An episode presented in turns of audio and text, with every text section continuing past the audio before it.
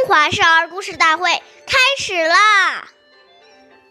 或饮食，或坐走，长者先，幼者后。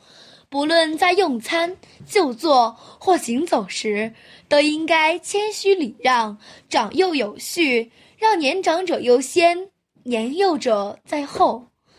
岁月易流逝，故事永流传。大家好，我是中华少儿故事大会讲述人梁新月，我来自金喇叭少儿口才钢琴艺校。我今天给大家讲的故事是。信陵君敬老，第十七集。信陵君是战国时期四大公子之一，他是一个敬老爱贤的人。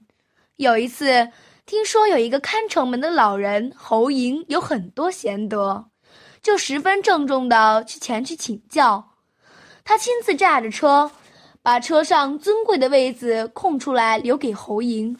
侯嬴早就知道信陵君的名声。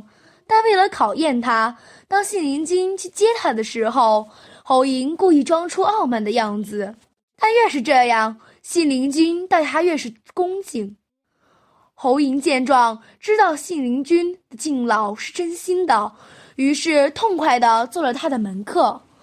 下面有请故事大会导师王老师为我们解析这段小故事，掌声有请。好，听众朋友，大家好，我是王老师。我们把这个故事给大家进行一个解读。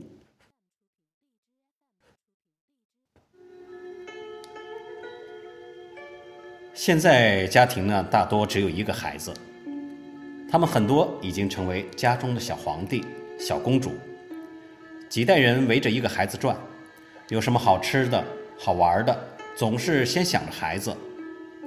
这样长期下去。就增长了孩子自私自利的心，致使孩子认为这是理所当然的，不知道要礼让长辈，使孩子养成了坏习惯。很难想象，一个自私自利、连自己的父母都不放在心上的人，怎么可能会为别人着想？将来怎么能得到大家的尊重而获得真正的幸福和成功呢？所以。不要因为大人的宠爱而忽略了从小就应该培养孩子礼让的美德。谢谢您的收听，我们下期节目再见。我是王老师。